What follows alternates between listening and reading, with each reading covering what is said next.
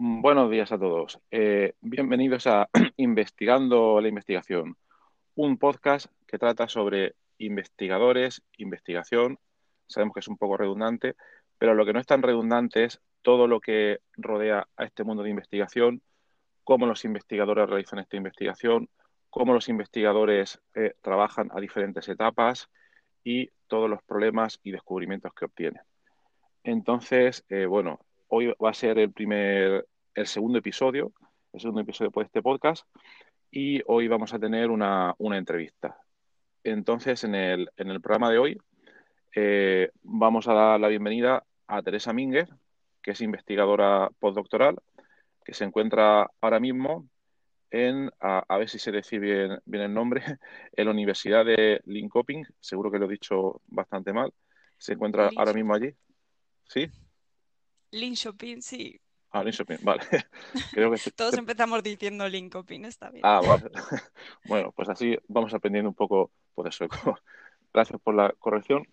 Y bueno, eh, Teresa, voy a hacer una, muy pequeña y breve introducción. Teresa ah, hizo un doctorado en la Universidad Oxford Brooks bajo la dirección de Isabel Bermúdez. La hizo en el campo de los receptores nicotínicos y actualmente, eh, bueno, ha cambiado un poco su línea de investigación eh, a otro tipo de receptores, canales de calcio y de, otro tipo. Y entonces nuestra primera pregunta para, Teresa pues sería, bueno, eh, si te puedes presentar un poco y comentarnos cómo, cómo, decidiste dedicarte, bueno, pues al mundo de, pues, de, la investigación y contar ya un poco de manera más general, pues cómo, cómo son tus líneas de investigación. Esa sería nuestra, nuestra primera pregunta. Vale, pues buenos días, Horacio, lo primero. Y, bueno, sí, lo has explicado bastante bien. Eh, yo llevo poquito tiempo, estoy ahora haciendo el postdoc en, Suecia y, y, mi doctorado lo hice en receptores nicotínicos, que al final son canales que se activan por ligando y ahora he cambiado un poco y he pasado a canales activados por voltaje eh, estoy con los, con los canales de calcio ahora y bueno, eh, más o menos eh, estoy siguiendo la misma línea en el sentido de que estudio la biofísica de los canales, ya sean los nicotínicos, los abordaba más desde un punto de vista farmacológico y ahora estoy estudiándolos desde un punto de vista más de la biofísica, con utilizando técnicas de electrofisiología. Y, nada, mis comienzos aquí a lo mejor yo voy a ser un poco diferente comparado con, muchos científicos que siempre que escucho las entrevistas, como que, han tenido muy claro desde, desde pequeños que, querían dedicarse a la ciencia, como muy vocacional. Y en mi caso ha sido pues eh, paulatino y un poco a lo largo de mi vida me he ido encontrando a gente que me ha ido aumentando este interés, pues desde profesoras del instituto que me llevaron más por el camino de la biología y de la química, eh, profesores de la carrera y, sobre todo yo creo que mi punto de inflexión fue hacer el Erasmus prácticas con Isabel, mi, supervisora del doctorado allí en Inglaterra y bueno, pues ella me transmitió toda su pasión, todo su interés por, por estas moléculas tan pequeñas, por los canales iónicos. Eh, me enseñó a pensar, a pues un poco el proceso científico de intentar resolver eh, preguntas, diseñando los experimentos y bueno, eh, la verdad que eso me, me hizo que me encantara la ciencia y que fuera algo que me satisfacía mi curiosidad y querer seguir con ello. Muy, muy, interesante. ¿Quieres, ¿Crees entonces, a razón de esto, que si tú no hubieras hecho esa estancia Erasmus con Isabel en Oxford, eh, no sé, ¿crees que hubieras seguido una investigación? Sé que es una pregunta difícil porque no se sabe nunca cómo pueden evolucionar las cosas, pero si no hubieras hecho esa estancia Erasmus, ¿qué es que te hubieras dedicado, en, hubieras seguido en investigación u, a otra línea, o es un poco difícil poder responder? Mm, pues, a ver, la verdad, lo que yo sí que creo es que si yo no hubiera probado a meterme en un laboratorio que se dedicaba plenamente a la investigación. Si yo no hubiera tenido esa prueba, yo seguramente no hubiera tenido un contacto cercano con el, con el proceso de investigación en sí. Entonces, seguramente hubiera sido complicado. Yo tampoco tengo como tradición en mi familia de gente que se haya dedicado a investigación ni nada. Entonces, eh, no, no, lo sé. Sí que es verdad que yo quería probarlo, eso lo tenía claro en la carrera. Quería hacer alguna práctica o meterme de alguna manera en algún laboratorio para no cerrarme puertas. Entonces creo que tarde o temprano lo hubiera, lo hubiera probado. No sé si, si hubiera sido una experiencia tan buena como la que tuve con Isabel, eso no, no se puede saber, pero, pero seguramente lo hubiera probado, sí. Seguramente. Muy, muy interesante, muy interesante. Entonces, en línea, en línea con eso, eh, podrías comentar ahora mismo eh, ahora podrás comparar, ahora estás haciendo tu postdoc en, eh, lo, voy a decir mal, Linköping o como se diga. Perfecto, ah, ahora. Bueno, ahora que estás allí, eh, podrás tener un poco, un poco de comparativa, ¿no? Entre eh, cómo fue ah, tu entorno de investigación con Isabel en Oxford y cómo es tu entorno de investigación ahora. Entonces, claro, hay, hay cambios que son, que son normalmente obvios entre un doctorado y un postdoc. En un postdoc sueles tener más responsabilidades, a veces cambia de línea de investigación, a veces no, pero me gustaría saber eh, que nos des una, comparativa desde tu punto de vista, desde esas dos pues, situaciones, ¿no? ¿Cómo, cómo, qué, cambios ves más importantes y cuáles te gustan y cuáles cambiarías, pues si, pues si pudieras? Eh, pues bueno, eh, principalmente con Isabel sí que es verdad que, que me estuvo eh, guardando un poco entre algodones, por así decirlo. He tenido muy buena experiencia con ella a nivel de, supervisión. Eh, no sé, no tengo, no tengo ninguna queja en ese sentido. Y, y sí que es verdad que durante el doctorado es como un poco más aprendizaje, estás aprendiendo técnicas, estás aprendiendo a pensar por ti mismo, a ser independiente y el salto a postdoc eh, sí que es verdad que es un poco, sigues aprendiendo en cierta manera, pero ya como que esperan de ti resultados, eh, como que es un poco más eh, pasar a, producción, por así decirlo. entonces, sí, es verdad que en mi caso como que ha aumentado bastante el estrés en ese sentido, porque como es poco tiempo, tienes pues dos años relativamente, luego te vas a tener que cambiar y obviamente todo el mundo queremos sacar algo de, aquí, de este doctorado. Entonces, en ese sentido sí que sí que he visto como el cambio a, ya no hay tiempo para aprender, aunque sí que estás aprendiendo, pero como que, que necesitas eh, sí, obtener eh, resultados, yo creo. Cierto, cierto. Es así. Para bien, no para mal, hay una, hay una gran presión en el mundo de la investigación. Es un tema que, dejaremos para otro capítulo o, para varios capítulos o episodios porque da, da, para mucho, pero, pero sí, suele haber un salto bastante, bastante, bastante grande. Bien. Y luego sería interesante, actualmente, ¿podrías describir cómo es un día típico, un día típico en tu trabajo, ¿no? Desde hasta donde puedas contar de qué es lo que haces cuando llegas al laboratorio, eh, trabajas con ordenadores, trabajas con dispositivos, con infraestructuras técnicas. ¿Cómo es un poco pues tu día? Porque le puede interesar a los oyentes.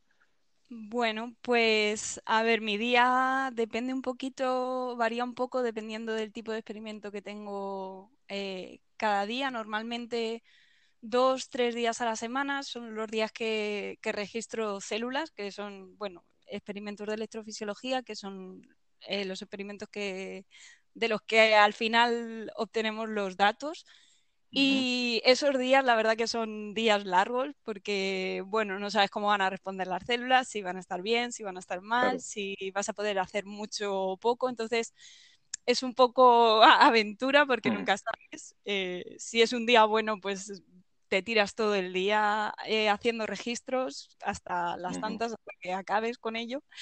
Y bueno, luego hay otros días que eh, hacer más biología molecular, eh, a lo mejor estás más delante del ordenador leyendo eh, papers, escribiendo alguna cosa que tengas entre mano. Entonces ahí como que te puedes organizar un poco mejor, puedes organizar tu tiempo y al final tengo horarios más normales, por así decirlo, en ese sentido.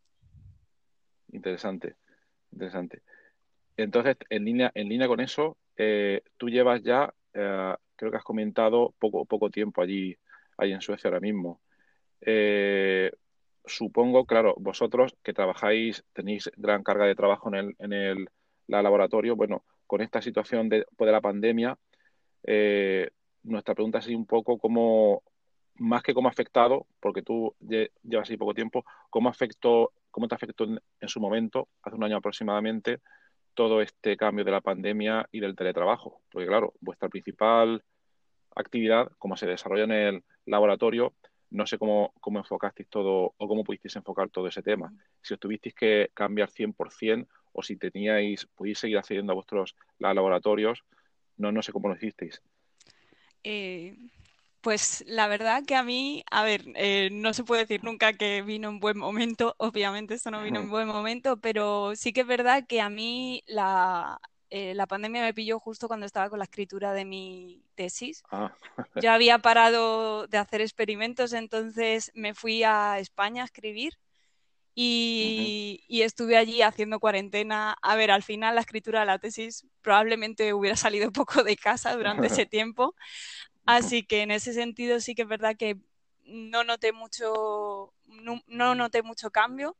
Eh, aparte de, bueno, luego cuando terminas, que la celebración y eso como que se escapa un poco. Y luego, eh, cuando he venido aquí en Suecia, sí que es verdad que aquí no ha habido eh, limitaciones como cuarentena como tal, ha habido más recomendaciones. Y no lo digo como algo positivo, o sea, Suecia al final ha sido una anomalía en los países nórdicos, pero sí que es verdad que no se, no se ha notado tanto eh, a nivel de trabajo en la universidad. Nosotros hemos seguido yendo al laboratorio y haciendo experimentos, entonces em, en ese sentido no, no ha afectado tanto. Pero bueno, sí que, sí que es verdad que lo ves en, en tu día, en tu día a día sí que intentas hacer más teletrabajo, un poco por, interés propio.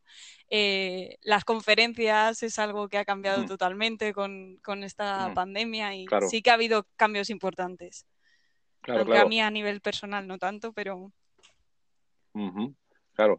Y ahora que has comentado el tema de las conferencias, eh, comentaste brevemente eh, que asististe, bueno, asististe, claro, de manera virtual a, una conferencia muy importante ayer. ¿Nos puedes que comentar un poco qué conferencia era y cómo, y cómo es ahora el mecanismo de asistir a una conferencia pues, de manera online que le puede interesar a la gente? Eh, pues bueno, yo sí, está, no solo ayer, estaba toda esta semana la conferencia de, de la Sociedad de Biofísica y, y nada, pues eh, como dices, eh, todo online. Eh, al final las charlas eran pregrabadas por los por las personas que hablaban y luego había ronda de preguntas en un chat en un chat común. Sí que es verdad que se pierde un poco el contacto uno a uno, pero bueno, también hace seguramente que mucha más gente pueda pueda verla. Eh, y pues, porque, bueno, al final tienes las limitaciones del viaje, estas eh, conferencias al final son en Estados Unidos, que tienes una semana, entonces eso complica un poco, y, pero sí, se pierde un poco la esencia. Yo ayer estaba presentando el póster y, era raro porque al final pues no estás delante de tu póster, no estás esperando que pase alguien para hablar con ellos, sino que estás ahí con tu ordenador, esperando a que alguien te escriba por el chat. E, era un poco extraño, pero, pero bueno. Claro, claro.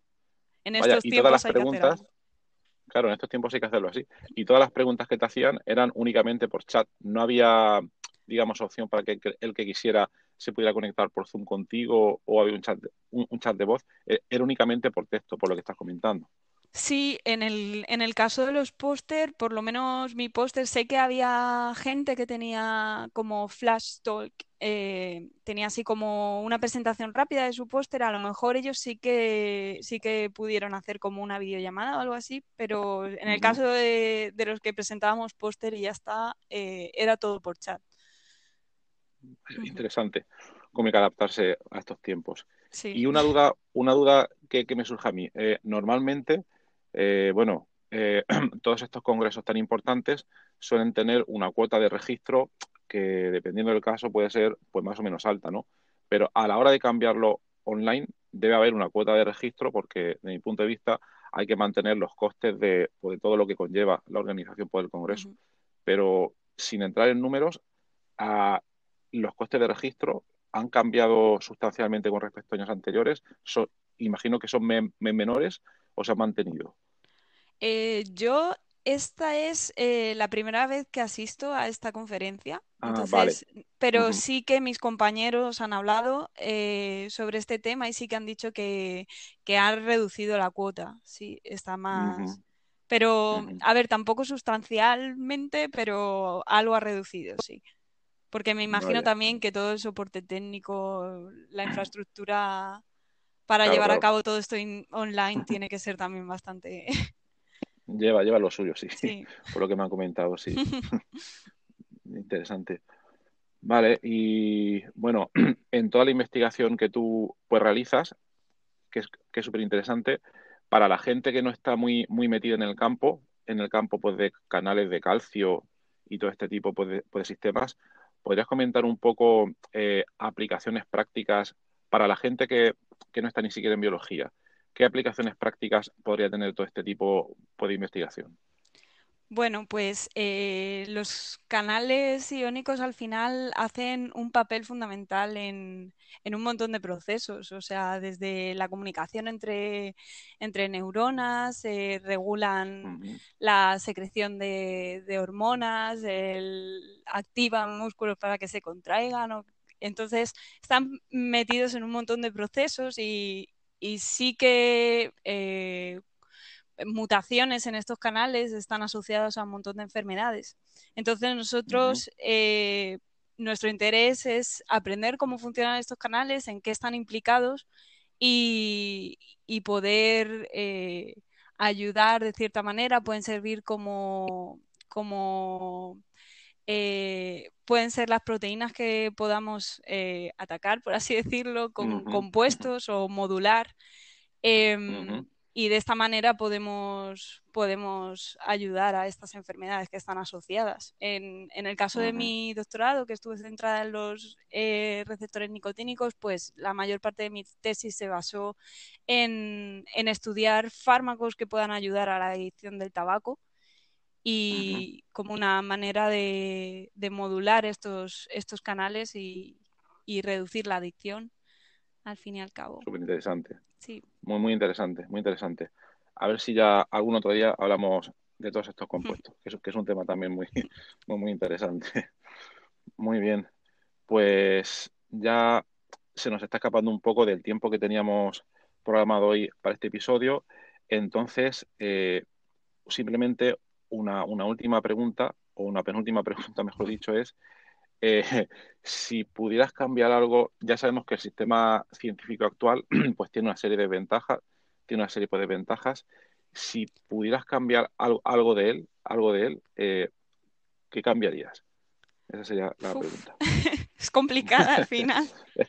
es, complicado, es complicado. Eh, bueno, yo creo que, que a día de hoy es bastante urgente que, se nos regularice un poco a los científicos, que salgamos de, la precariedad en la que está un poco el sistema y todos los científicos. O sea, eh, la mayoría no tenemos contratos estables, eh, consigues contratos de dos años en dos años, como que nunca consigues eh, esa estabilización y yo creo que sí que se debería pues bueno, ha salido el pacto por la ciencia, no sé si se saldrá adelante, si sale se tiene que poner en marcha y tiene que haber cambios reales al final en, la investigación, porque si no hay cambios reales eh, de poco sirve tener un pacto.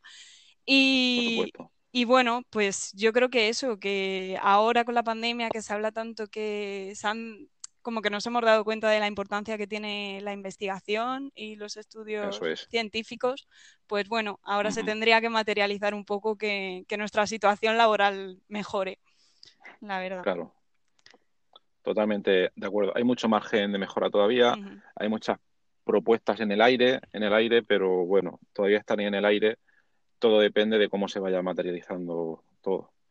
Muy bien, muy bien. Y última pregunta, ahora sí, de verdad. Eh, nos gustaría para el próximo invitado, si nos puede dejar una pregunta ¿qué te gustaría hacerle. ¿Se puede saber el próximo, invitado? o es así eh, eh, Una pregunta general. abierta, abierta, totalmente. Vale. Pues bueno, a mí me gustaría saber también un poco para mí, para, para el futuro en ciencia. Me gustaría saber cómo se lidia con, con las negativas o los rechazos a becas, a papers, a pues bueno, parece ser como que es algo común que, que va surgiendo a lo largo de la carrera científica. Como... Y bueno, sí, me gustaría saber cómo puedes eh, asumir que te van a decir que no muchas veces posiblemente. Buena pregunta, buena pregunta. Esa es una pregunta muy, muy importante y puede dar, puede, puede dar para muchos, muchos episodios y, y capítulos. Efectivamente, efectivamente. Pues muy bien, Teresa. Eh, muchísimas gracias por haber aceptado la invitación a nuestro podcast. Muchas gracias. Pensamos que ha sido una entrevista bastante interesante. Y, y, nada, te deseamos mucho ánimo y mucha suerte allí en Suecia y con tu línea de investigación y que dentro de poco pues nos puedas comentar resultados interesantes. Perfecto. Pues nada, muy bien y que tengas un buen día. Igual.